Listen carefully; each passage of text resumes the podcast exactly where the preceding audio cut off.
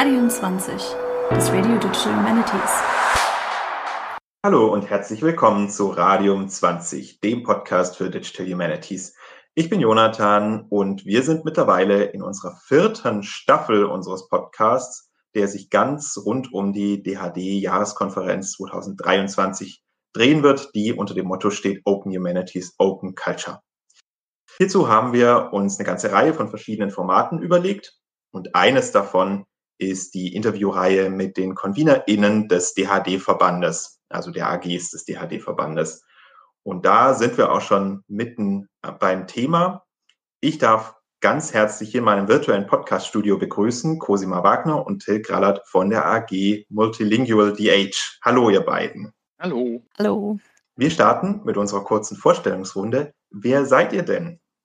Bin Cosima Wagner. Ich arbeite an der Abteilung Forschungs- und Publikationsservices der Universitätsbibliothek der Freien Universität Berlin und bin Liaison für, Ost, für die Ostasien-Studienfächer mit besonderem Schwerpunkt auf Digital Humanities und Forschungsdatenmanagement. Und ich bin Till Grallert. Ich bin Sozial- und Medienhistoriker des östlichen Mittelmeerraumes und baue gerade an der Humboldt-Universität zu Berlin ein Scholarly Makerspace auf. Das wird ein Lernort für die digitale Werkzeugkompetenz in den Geistes- und Kulturwissenschaften. Dankeschön für eure Vorstellung. Um welche AG geht es denn jetzt, heute, hier? AG Multilingual DH. Genau, es geht um die AG Multilingual DH und äh, Till und ich, wir sind zwei von vier Konvenern insgesamt, auch noch Jonas Müller-Lagmann und Jana Mende gehören mit zu unserem Team und unsere AG gibt es seit 2022. Ähm, wir haben aktuell ungefähr 30 Mitglieder und äh, die zentralen Fragen unserer AG sind, wie können die Digital Humanities multilingualer werden, beziehungsweise die Community der Multilingual DH Practitioners sich stärker vernetzen und welche Aufgaben erwachsen daraus für Wissenschaftsinfrastruktur Verantwortliche, wie zum Beispiel Bibliotheken, Forschungs-IT-Abteilungen, um eben multilinguale DH stärker zu unterstützen beziehungsweise überhaupt erst zu ermöglichen. Und also daraus ergeben sich eben dann unsere Arbeitsschwerpunkte, dass wir schauen, dokumentieren, herausarbeiten, was sind Schwachstellen im Hinblick auf die Unterstützung von zum Beispiel nicht-lateinischen Schriften und Sprachen des globalen Südens in DH-Infrastrukturen, welche kritischen Diskussionen der deutschen und internationalen DH-Praxis äh, gibt es im Hinblick besonders dann auf das Thema neokoloniale Praktiken? Also das umfasst vor allem dann Vokabular, Infrastruktur, Methodologien, Themenfelder und eben ja, ein Arbeitsschwerpunkt dabei in dem Zusammenhang ist eben auch die Unterstützung und Beratung zur Sichtbarmachung von Missständen, weil oft ist man eben alleine an seinen Institutionen und ähm, das ist sozusagen ein, ein ja, Kernziel mit der AG und eben auch dann Lösungsansätze herauszuarbeiten, Verbesserungen technischer Anforderungen im Bereich der Multilingualität durch die Sichtbarmachung der Probleme, auch im Austausch mit EntwicklerInnen und dann das Vernetzen, weil es wohl klar ist, dass nicht an jeder Universität alles, alle Sprachen und alle ähm, alles abgedeckt werden kann, aber dass man sich austauscht und eben dieses ja, Netzwerk von multilingualen DH national und international eben sich dann ja gegenseitig hilft, Workshops, Konferenzen, Publikationen teilt und so weiter. Genau. Und vielleicht noch dazu ergänzend, nämlich zu diesem letzten Zweck der Vernetzung, gibt es mehrere Kanäle und die AG, also wo bewegt die sich, wo findet das statt, was wir machen? Das ist einerseits ein Discord-Kanal, der offen zugänglich ist, eine Webseite, ähm, wo diese ganzen Kontaktdaten zu finden sind. Es gibt eine Mailingliste und wir haben eine offene monatliche Community Hour, wo wir uns treffen, um einfach genau diesen Austausch zu pflegen, ins Gespräch zu kommen, einander vorzustellen, die Kenntnis zu haben, wer arbeitet eigentlich zu was. Und dem Versuch, dann dieser gemeinsamen Wissenspool in einem Wiki ähm, zu organisieren und auch öffentlich ähm, zu dokumentieren. Und die Links wird es dann wahrscheinlich in ähm, parallel zu diesem Podcast geben, sodass Interessierte dem da auch folgen können. Da klangen ja schon einige Momente der Offenheit in eurer Beschreibung der AG insgesamt an. Aber nochmal ganz konkret. Das Thema der DHD-Jahreskonferenz Open Humanities, Open Culture. Was bedeutet das für eure Arbeitsgruppe? Ich glaube, es ist ein ganz zentraler Punkt, weil unser Argument ist zu sagen, dass Multilingualität ein zentraler Aspekt von Offenheit ist und dass Vielsprachigkeit historisch die Grundbedingung menschlichen Seins auf dieser Erde war. Und das Erleben von Vielsprachigkeit. Ähm, und damit auch vielsprachiges Kulturerbe natürlich der eigentlich gängige ist, wenn wir sagen, bevor diese ganzen Nationsbildungsprozesse kommen, bevor diese Ideen in die Welt kommen, dass der natürliche Umstand die Einsprachigkeit sei, die Normsprache, die Herrschaftssprache, haben wir Vielsprachigkeiten. Und damit müssen wir umgehen in einem Kontext, wo Kulturerbe digitalisiert wird, wo aber natürlich auch kulturelle Produktion konkret digital stattfindet ähm, wo menschliches Leben in all seinen Aspekten von Computern und digitalen Medien durchdrungen ist. Und damit die Forschung dazu notwendigerweise dem Rechnung tragen muss. Ähm, und darauf aufbauen zu sagen, geht es also einerseits um diese praktischen Aspekte, wie können wir Forschung zu diesen Themen machen, die den Inhalten angemessen sind und die den Kontexten angemessen, denen wir Rechnung tragen, dass das in Sprachen und Schriften stattfindet und stattgefunden hat, die nicht die Sprachen und Schriften des globalen Nordens sind, die nicht lateinisch sind, gleichzeitig aber natürlich technische Infrastrukturen, so wie sie existieren, Teil des globalen Nordens sind und eine, eine, eine ähm, Entwicklungslinie von vielleicht Druck, Informationstechnologien hin dann zu ähm, Computern. Und der andere Aspekt ist, dass wenn wir davon ausgehen, dass ähm, die Welt durch Schrift und Sprache konstituiert ist, dann sind da ganze Gedankengebäude, die hinten runterfallen, in einer Welt, in der alles nur auf Englisch stattfindet und alles in lateinischer Schrift. Ähm, und diese beiden zentralen Punkte wollen wir adressieren. Ich glaube, sie sind zentral für Offenheit. Ähm, Cosima, spring da bitte ein. Ja, vielleicht ähm, Offenheit eben auch in dem Sinne, äh, es gibt ein schönes Motto, das ähm, Paul Spence vom King's College in einer Konferenz 2020 zu multilingualen Digital Humanities aufgestellt hat. Das nennt sich Disrupting Digital Monolingualism. Also mehr Offenheit des Digitalen für andere Schriften und Sprachen und ähm, ja, wenn man es eben auch von diesem technischen Aspekt betrachtet, dass eben Zugang zu Wissen weltweit auch möglich ist. Also dass Bibliothekskataloge Arabisch, dass da auf Arabisch gesucht werden kann, ähm, dass ähm, ja ähm, der globale Norden eben merkt, dass ähm, die Infrastrukturen eben auch einschränken auf das, was ja sowieso anglophoner Fokus ja sehr stark ist und ähm, dass es aber noch sehr viel mehr da draußen gibt und eben ja diese Offenheit, glaube ich, ähm, die hat technische Aspekte, die hat aber eben auch das sich bewusst machen Aspekte und ähm, wahrscheinlich diejenigen, die in Area Studies Fächern im weitesten Sinne, aber eben auch ähm, vielleicht komparatistisch oder so arbeiten, merken das dann eben sehr schnell in ihrer alltäglichen Arbeit in Universitäten im globalen Norden, aber auch in Zusammenarbeit mit Partnerinnen und Partnern eben in den Regionen. Also wie schwierig das dann ist, ähm, Daten in anderen Schriften auszutauschen, auf einer gemeinsamen Plattform zu haben und also was mich in der Bibliothek immer besonders äh, frustriert und auch äh, manchmal schockiert ist, wie selbst Bibliothekskataloge eben Discovery-Algorithmen jetzt benutzen, die äh, Multilingualität nicht ähm, per Default unterstützen, sondern wo ganz mühselig nachverhandelt werden muss. Das sind dann oft auch Kostengründe. Ähm, ja, also da ist, das sind alles so Aspekte auch noch, denke ich, die eben die Offenheit der digitalen Geisteswissenschaften auch stärker in den Blick nehmen sollten. Das heißt, es geht euch auch ganz dezidiert um, um sämtliche oder potenziell sämtliche Sprachen und Schriftsysteme? Mhm. Wow. Die ganze Welt. ja. Ja. Also, ich glaube, das ist ein ganz wichtiger Punkt, weil das, was wir natürlich häufig betonen, das liegt vielleicht auch in unseren biografischen Kontexten, ist häufig außereuropäische Kontexte, globale Süden. Aber das gilt natürlich für historische Kontexte im globalen Norden nicht weniger. Wo wir sofort mit Schriften konfrontiert sind, die sich nicht erfassen lassen, die automatisiert nicht erkennbar sind, wenn wir über OCR, über HTR sprechen, ähm, über Kalendersysteme, die genuin anders funktionieren als ein gregorianischer Kalender. Und wenn ich dann mit einer Datenbankinfrastruktur komme, wie der aber gregorianische Daten erwartet und sagt, hey, eine findige Entwicklerin hat gesagt, ich normalisiere und kontrolliere, ob die Daten korrekt sein können und in Jahr X gab es keinen 29. Februar, weil die 2 immer als Februar gelesen wird, dann ist die Frage, können, wie gehen wir damit um, wenn selbst so eine latent hacky Approaches unterbunden werden? Und ich sage, ich nehme einfach ein anderes Kalendersystem, schreibe das zwar in dieser Notation, die da erfordert ist, und mein zweiter Monat hat 30 Tage. Ähm, und sofort sind wir bei diesen Fragen ne, von Inklusion anderer Wissensschrift-Sprachsysteme in das, was am Ende hegemoniales Wissens ist und, und Wissensinfrastrukturen. Mhm. Inwiefern pflegt ihr denn auch Offenheit, was jetzt den Austausch mit internationalen Gruppen betrifft? Das ist ja dann erstmal relativ naheliegend auch, ähm, dass man sich international vernetzt.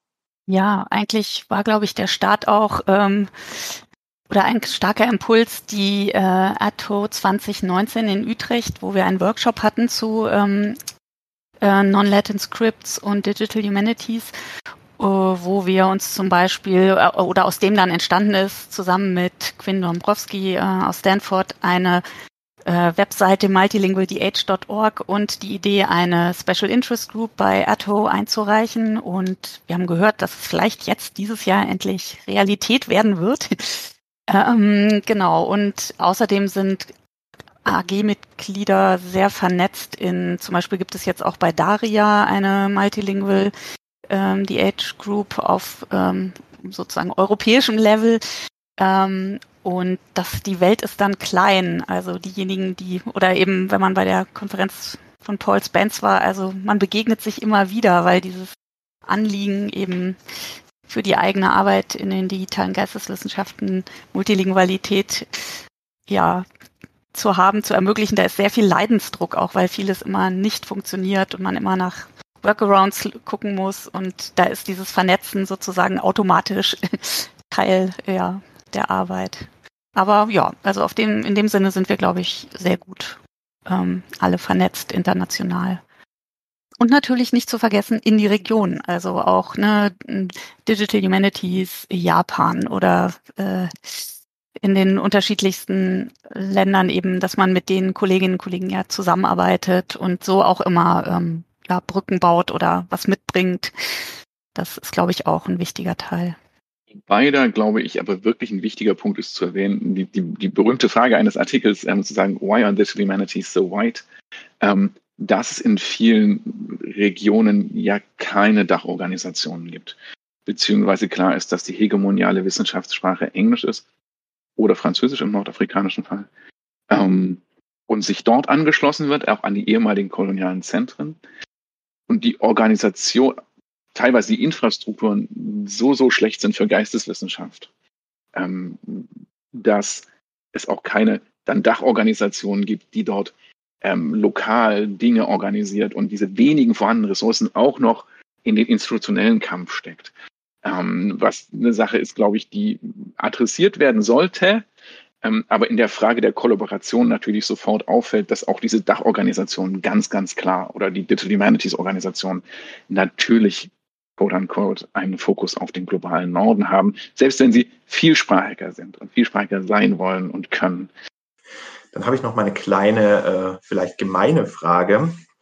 Wo seht ihr euch denn mit äh, Grenzen oder Barrieren oder Schranken konfrontiert? Wo sind diese vielleicht sogar sinnvoll oder unumgänglich? Also jetzt auch was äh, Workload betrifft, was rechtliche ähm, Rahmenbedingungen betrifft. Ähm, oder auch bei kontrollierten Vokabularen, die ja eine Reduktion von Vielfalt darstellen sollen. Das ist ja Sinn und Zweck des Ganzen. Ähm, also meinst du jetzt wirklich so praktische Beispiele? Also aus dem Alltag, ich hatte ja ähm, vorhin schon erwähnt, dass ähm, wenn es um zum Beispiel Discovery-Algorithmen geht in Wissenschaftsinfrastrukturen, es müssen nicht nur Bibliothekskataloge sein, es können auch äh, Datenbanken und so weiter sein. Ähm, die setzen alle auf Solar auf und Solar ist noch nicht per se im Kern multilingual. Da muss immer erweitert werden, programmiert werden. Also es ist sozusagen der Kern des Ganzen, ist schon, da fängt es schon an, äh, wenn man, also diese Frage, ne, im, im das Arbeiten mit Daten, mit digitalen Materialien, das Auffinden, ähm, dass man suchen kann in Schriften, dass du auf äh, Arabisch von rechts nach links schreiben kannst, ähm, dass die Software, zum Beispiel die Wikis, mit denen wir hier im Alltag arbeiten müssen, ähm, unterstützen trotz Unicode. Äh, auch Unicode hat unterschiedliche äh, Planes, ja, die man einspielen muss. Die, da fehlt oft was. Ähm, die Taxonomien und Vokabulare sind also was ich hier zumindest aus der Wissenschaftsinfrastruktur der Bibliothekswelt kenne, ganz stark, äh, also wirklich eurozentristisch und benutzen, haben entweder keine ausführlichen Stellenbeschreibungen für andere Regionen der Welt und ähm, andere Konzepte wie zum Beispiel Kalender oder Geschichtsepochen und so weiter und werden jetzt aber vermehrt äh, benutzt für Linked Data ähm, Anwendungen und ähm, so kommt es sozusagen alles ins Digitale rein und ähm, äh, ja wird ähm, trägt dazu dazu bei, dass dann auch Sachen nicht gefunden werden eben oder Begriffe ja weiter in, in einer eurozentristischen, kolonialistischen Sicht auf die Welt ähm, stattfinden. Und das ähm, bedeutet im Alltag immer sehr viel Suchen, rausfinden, erstmal, wie, wie funktioniert dieses Ding, wie ist das programmiert, was muss ich wissen. Und da sehe ich auch zum Beispiel bei Wissenschaftsinfrastrukturanbietern noch sehr viel äh, Luft nach oben, dass man das auch deutlicher macht und adressiert, dass, äh, was geht, was geht nicht, was finde ich nicht oder wie muss ich eben anders suchen. Ähm, ja, das, das ist, und äh, eben bei den Tools, ne, wissen wir, die sind halt, es gibt einfach eine Masse mehr an anglophonen äh, getesteten äh, DH-Tools und die, die müssen immer dann erst angepasst werden. Und es gibt aber dann viel weniger Leute, die dann daran arbeiten auch. Also dementsprechend, genau, gibt es mehr Arbeit und wir haben für eine, für die ATO-Konferenz ähm, äh, bin ich beteiligt an einem äh, Persona-Workshop. Wir hoffen, dass der durchkommt, wo wir Multilingual DH Personas ähm, auf, nach einer Befragung aufgestellt haben. Und ja, genau, ich glaube, das ist spannend. Darüber diskutieren wir auch in der AG. Ja, die Frage, die, die hat ja durchaus noch einen provokanten Aspekt. Ähm, zu sagen, Modelle sind notwendigerweise immer reduktionistisch, haben einen Zweck und das anzuerkennen auf der einen Seite und aber zu sagen, wir müssen eine Vielfalt von Modellen finden und eine Möglichkeit, dass es nicht ein Modell für alles geben kann. Weil, wenn wir an Modelltheorie denken, dann ist die Zweckfrage und es kann nicht alles der gleiche Zweck sein. Ähm, es sei denn, Interoperabilität ist ein Zweck an sich und wir sagen einfach, okay, anerkennen die, den Status quo, die Mehrheit der Modelle ist eine, die im globalen Norden verortet ist und auch in der anglophonen Hegemonie, wie Text zu denken ist, ähm, wie eine TEI eine Edition modelliert. Ähm, und, und dann ist die Frage, auf welchem Level fange ich an, diese Modelle zu kritisieren? Und kritisiere ich die auf dem Level des Vokabulars oder kritisiere ich die auf dem Level der Modellierung ähm, per se? Ist also zu sagen, ist, kritisiere ich XML als Struktur oder kritisiere ich nur die Ausprägung der einzelnen Nodes dann, die die TI vorschlägt, um bei diesem Modell zu bleiben? Also, Entschuldigung, diesem Beispiel zu bleiben. Und ich glaube, es hat beides was für sich. Sowohl das Argument des, der Austauschbarkeit als auch das Argument der adäquaten Abbildung, die je kulturell spezifisch sein muss. Und egal wie das ausgeht, ist, glaube ich, unser Punkt aber zu sagen, dass wir diese Diskussion führen müssen. Dass das sichtbar gemacht werden muss, dass das historisch kontingente Entscheidungen sind, ähm, die Auswirkungen haben auf, dass wenn ich vorschreibe, im Rahmen von DFG, dass Editionen der TI zu folgen haben. Und gleichzeitig aber Deutschland das kulturelle Erbe der diversen anderen, anderer Gesellschaften des globalen Südens beherbergt, aus welchen Gründen auch immer, daraus aber eine Verantwortung folgt und ich nun auf einmal aber auch dieses Erbe wieder in TI modellieren muss. Und weil wir diejenigen sind, die die Gelder haben, das zu machen, auch die Partnerinnen aus den Regionen keine Chance haben, außer auch TI zu benutzen dann ähm, müssen wir zumindest die Debatte führen, dass das ein Problem sein könnte. Und wenn wir uns dafür entscheiden, das trotzdem zu machen, das zu begründen. Ja, und das ist dann auch noch eine Frage von Ressourcen. Also wen gibt es an Personen, auch die eingestellt werden, die das machen dürfen, die darüber nachdenken dürfen. Und das sehe ich eben, wenn man in Wissenschaftsinfrastrukturen arbeitet. Das sind sehr, sehr wenige und das Bewusstsein dafür ist noch mh, hm, sehr niedrig, obwohl auch Internationalität, Netzwerk, Unis und so weiter, alles, ne, genau, als wichtiges Ziel im Raum steht, aber es gibt fast keine Ressourcen dafür. Und ähm, die muss man immer erkämpfen. Und das ist dann eben, ja, es gibt etwas oder es gibt etwas nicht. Und Aber umso besser, dass es eure Arbeitsgruppe zu genau diesem Thema gibt. Wir sind leider schon, da das Interview ja eher ein Kurzinterview werden soll, am Ende der Folge angelangt. Ich habe das Gefühl, wir könnten jetzt noch eine Stunde weiterreden, ähm, aber auch in diesem Rahmen müssen wir uns leider begrenzen zeitlich, dass äh, quasi in der Woche vor der DHD, wenn diese Folge und auch alle anderen ConvenerInnen-Interviews veröffentlicht werden, auch alle die Chance haben, sich alles auch noch anzuhören. Das wird ja dann auch schnell viel. Genau, in diesem Sinne bedanke ich mich ganz herzlich bei euch für eure Zeit und für das Gespräch, das ich sehr reichhaltig fand und das mir eure AG auch nochmal deutlich näher gebracht hat. Danke dir, das die Möglichkeit des Gesprächs. Vielen Dank, auf jeden Fall. Sehr gerne. Und natürlich auch an euch, liebe Zuhörerinnen und Zuhörer da draußen. Schön, dass ihr wieder dabei wart. Ich hoffe, ihr hört euch auch die nächste oder die anderen Folgen an. Wir sehen uns alle dann auf der DHD in Luxemburg und Trier. Und bis dahin macht's gut und bleibt radioaktiv. Bis dann.